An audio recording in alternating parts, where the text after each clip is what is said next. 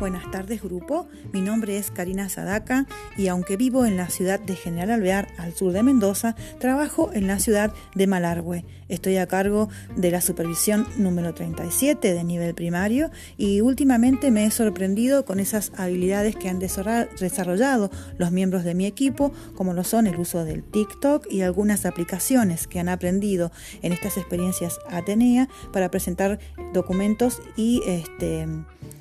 oportunidades de aprender y de compartir a través de la virtualidad con todos sus alumnos, docentes y padres.